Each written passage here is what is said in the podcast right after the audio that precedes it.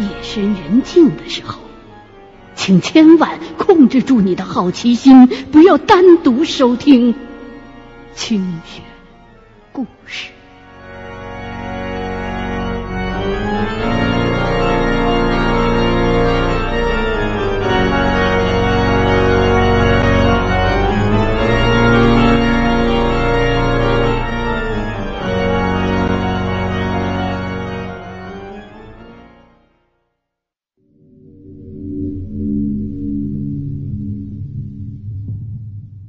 前几天看新闻，看见关于新界粉岭和合石火葬场已经停止工作，准备重新翻修扩建，所有的火化工作都已经截止，可能到五年以后才能重新使用的消息。又看见了一则国际新闻：印度北部一个公营火葬场的几名工人在晚上喝酒作乐，其中一个人可能喝酒太多。竟然把炉子里没有火化完的尸体拖了出来，几个人一边吃肉一边继续的喝酒开心，最后惊动了警方。案发之后，这几名工人被控亵渎宗教仪式、违反道德规范和玩忽职守罪，真是骇人听闻，令人反胃。今天晚上喝了好多酒，回忆起这些新闻。想起以前听伙计说过的一个案子，就是在和合石火葬场发生的，所以准备在眩晕的状态下跟大家讲讲这个案子。不过没有关系，这个案子不是类似于印度人吃烤肉的事件，相信中国人还不会如此变态。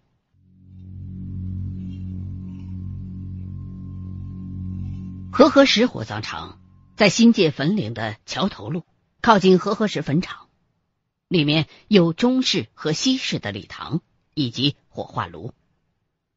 从门口接待处往后走几百米，就是骨灰龛和供人撒骨灰的纪念花园。后面的坟场是一层一层的墓地和坟冢。放眼望去，墓碑井然。在我年幼的印象当中。火葬场就是个阴森的地方，人烟稀少，建筑森严，设备清静，气味怪异，金属冰冷。当年张国荣在歌连陈角火葬场火化工作的时候，我就是一直都在门外徘徊。至今，我从来没有进过火葬场里。二零零七年十一月底的一天。粉岭警署的伙计接到和合石火葬场的报警电话，报案人说可能有人盗尸或者在火葬场里盗窃东西，于是伙计就赶往了桥头路。到了火葬场一看，报案人是火葬场的值班警卫，伙计就问：“什么情况？有没有物品丢失啊？”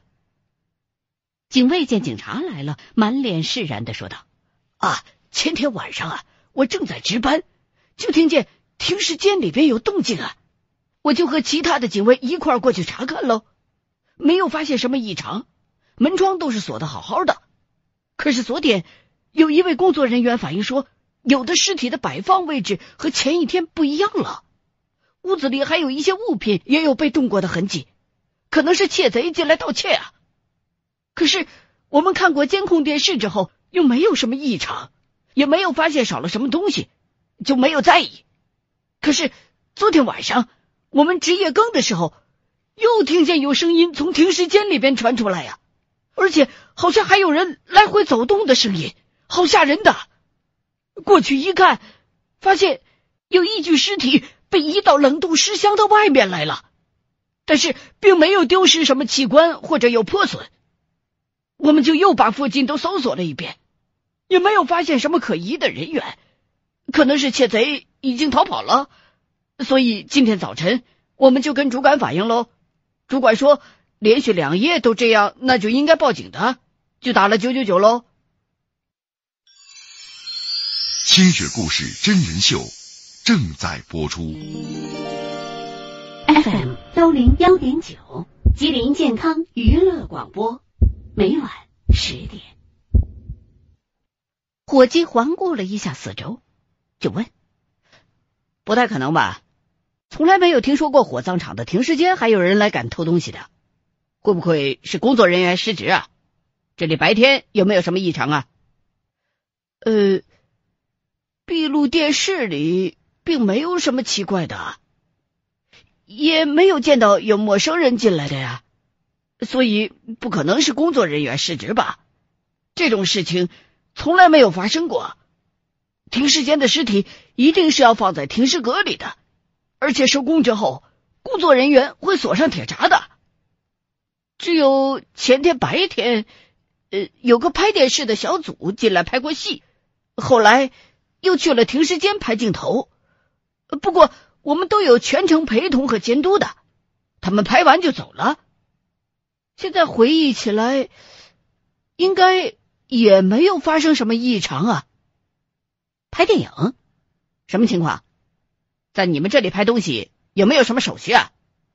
有啊，呃，一般情况下是要先和使馆署联系的。以前那些拍电影的摄制组都会先联络负责有关坟场和火葬场场地的高级卫生督察，然后在拍摄日期之前最少十个工作日递交申请表，还要提供一些资料，比如呃拍摄地点啊、日期啊。呃，使用有关场地的目的啊，呃，故事的大纲啊，拍摄队伍的人数、演员啊什么的，等他们批准了，我们才会让他们进来拍戏的。如果需要额外的调配火葬场其他部门的资源协助拍摄的话，处理这种申请的时间可能还会更长一些。那这个文件应该都有吧？有没有交钱啊？昨天拍了吗？许可文件都是完整的。交钱都是给卫生督察，可能前四个小时是四千九百五十港币的基本收费，以后每四个小时是一千零四十港币。那个摄制组昨天就没有来拍了，他们就定了一天的时间，可能就是五六个小时就搞定走人了。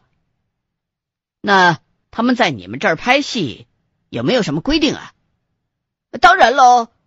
在拍摄期间，必须保持对死者的尊重，并且不可以破坏场地的庄重和宁静的气氛。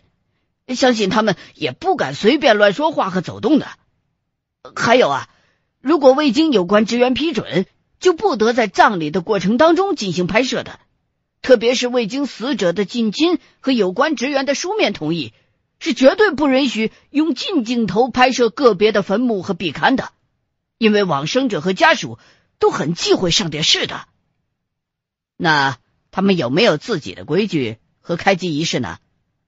当然有啊，插香拜祭、烧纸都有的。以前还见到有摄制组请师傅来念经开坛，保佑拍戏顺利呢。我有见过他们把红绳子拴在机器上过，不尊敬不行的，这个是规矩。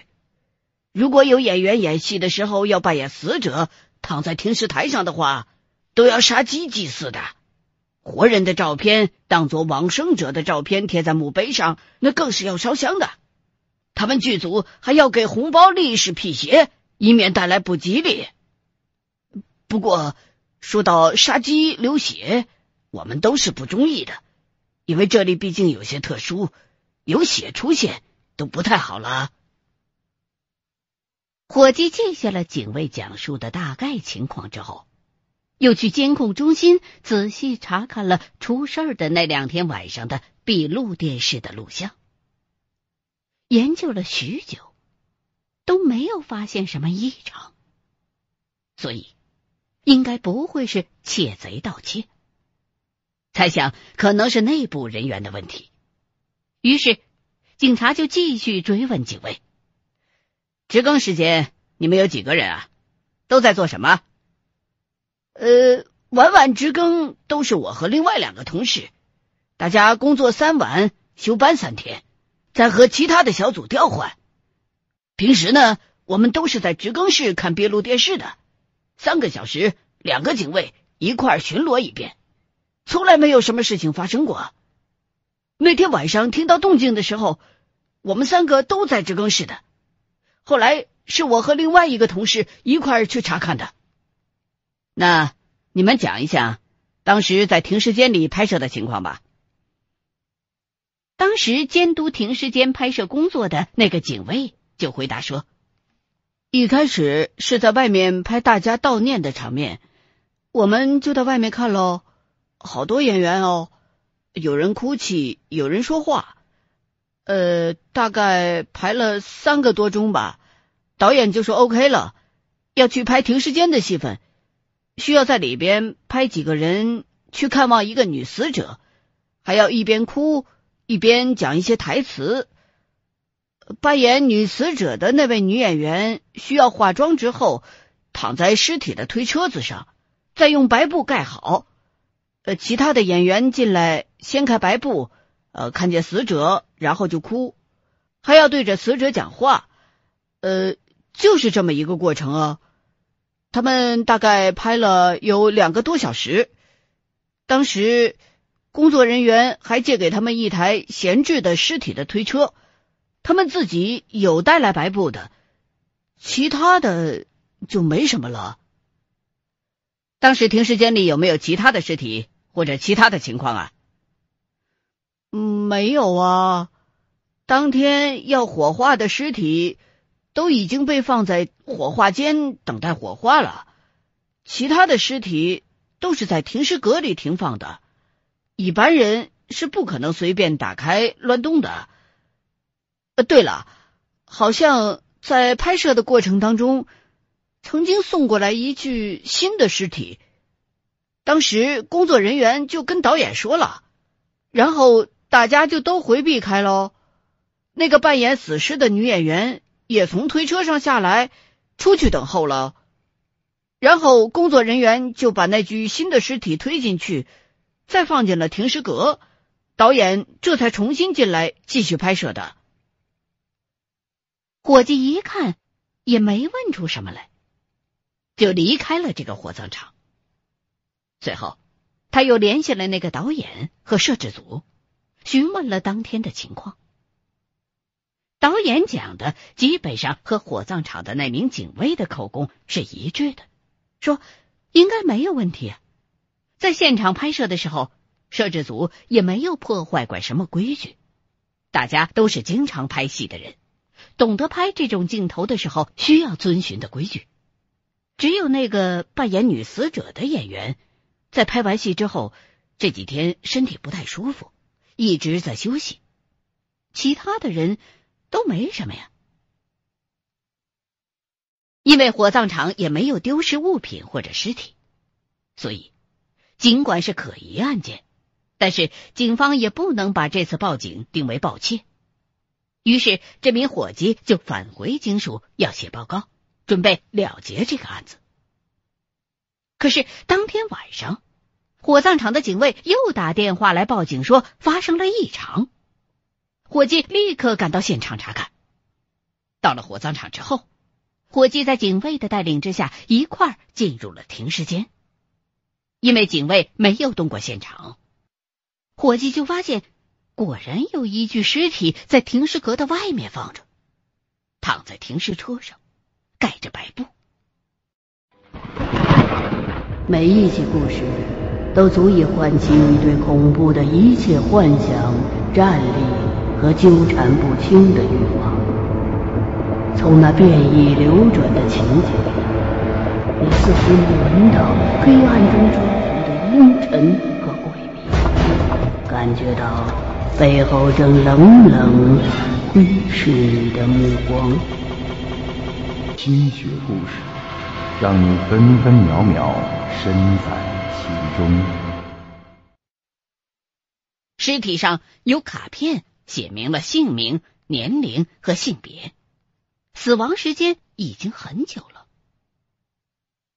火葬场的警卫告诉伙计说：“今天放工的时候，他特意把所有的尸体都放好了，而且几名警卫是一同锁好的铁闸门。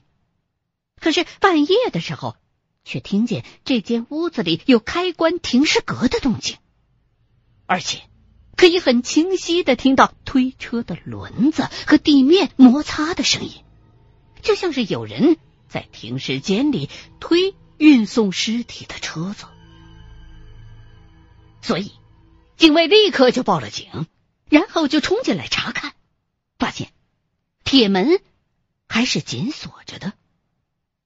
打开门之后，就发现这具尸体被放在了外边，而那台推车则随意的停靠在了靠近门口的地方。伙计胆子很大，第一个走过去掀开了盖在尸体上的白布。这是一具女尸，体表冰凉，没有什么异常。伙计就问警卫：“这具尸体是和前几晚被乱放的那个是同一具吗？”警卫走过来看了一下名牌呃。对啊，就是他，号码一样，名字是赵慧珍。哇，好奇怪啊，怎么都是他被推出来啊？于是，伙计和警卫就去一起仔细的检查存放这具尸体的那个停尸阁，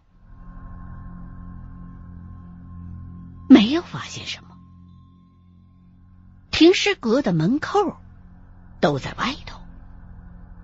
只有在外面有人打开，才能把尸体给拉出来。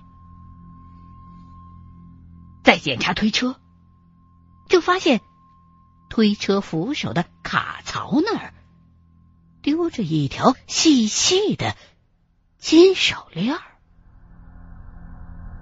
不注意的话，根本不会发现。伙计取出手链一看，发现。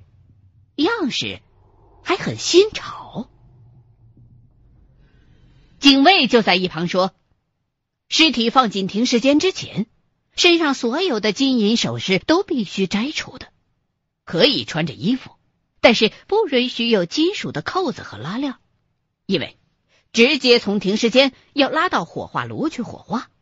如果尸体上留有金属的话，是会影响火化的过程的。”还会有杂质混进骨灰当中，手链也不可能是火葬场的工作人员丢失的，所以应该是那天拍戏的那些人不小心掉在这儿的。因为这天晚上还是没有丢失物品，只是尸体被移动而已，所以伙计准备等警卫把尸体放回停尸阁之后，再次检查完毕就离开。两个火葬场的警卫把尸体推到停尸阁前，正准备往里推的时候，其中一名警卫突然大叫了一声：“啊！”这一声惊叫让所有的人都满身鸡皮、毛发直竖。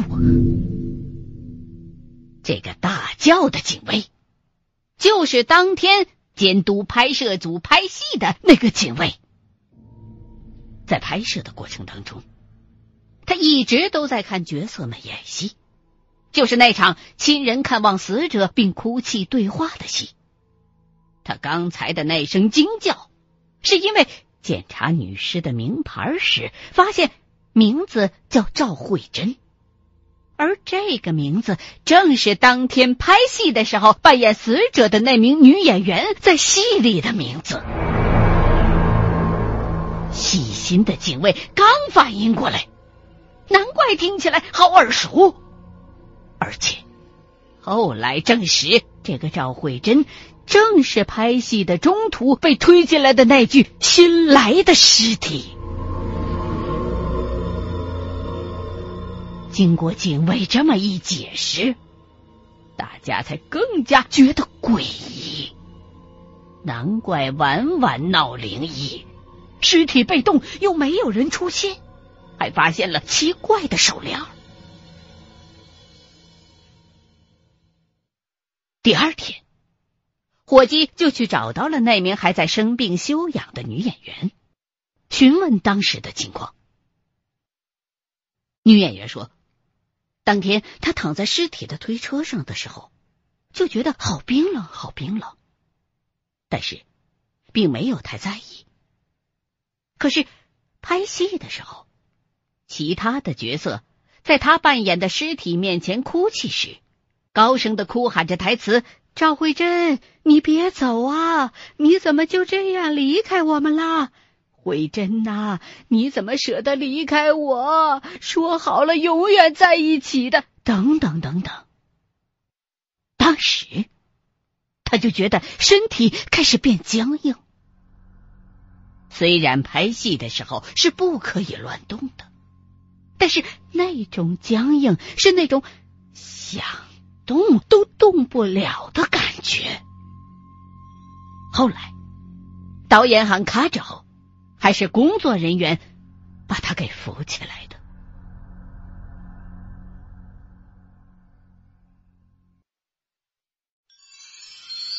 清雪故事真人秀正在播出。本节目新浪官方微博：清雪故事二零一零。拍完戏回家之后，这名女演员就一直觉得困乏，身体不舒服。她以为是自己连续赶工太累了，所以就一直在家休息着。当警察把那条金手链拿出来给她看的时候，女演员这才想起来自己的手链弄丢了。而且根本就想不起来是在哪儿丢失的了。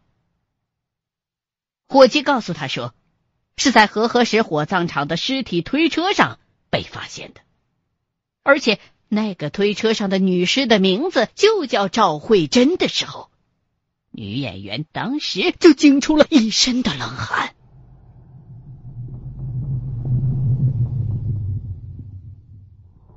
后来。这个剧组又去烧香拜祭，而这家火葬场就再也没有这么奇怪的事情出现过了。这个案子应该不算是案子，只是警方处理的一个奇怪的事件而已。但是，相信经手处理这个事件的伙计。在体会到这种种匪夷所思的巧合的时候，也会觉得难以解释。总之，在火葬场这种地方，应该是阴气很重、灵魂飞舞的，还是小心和尊重一些为妙。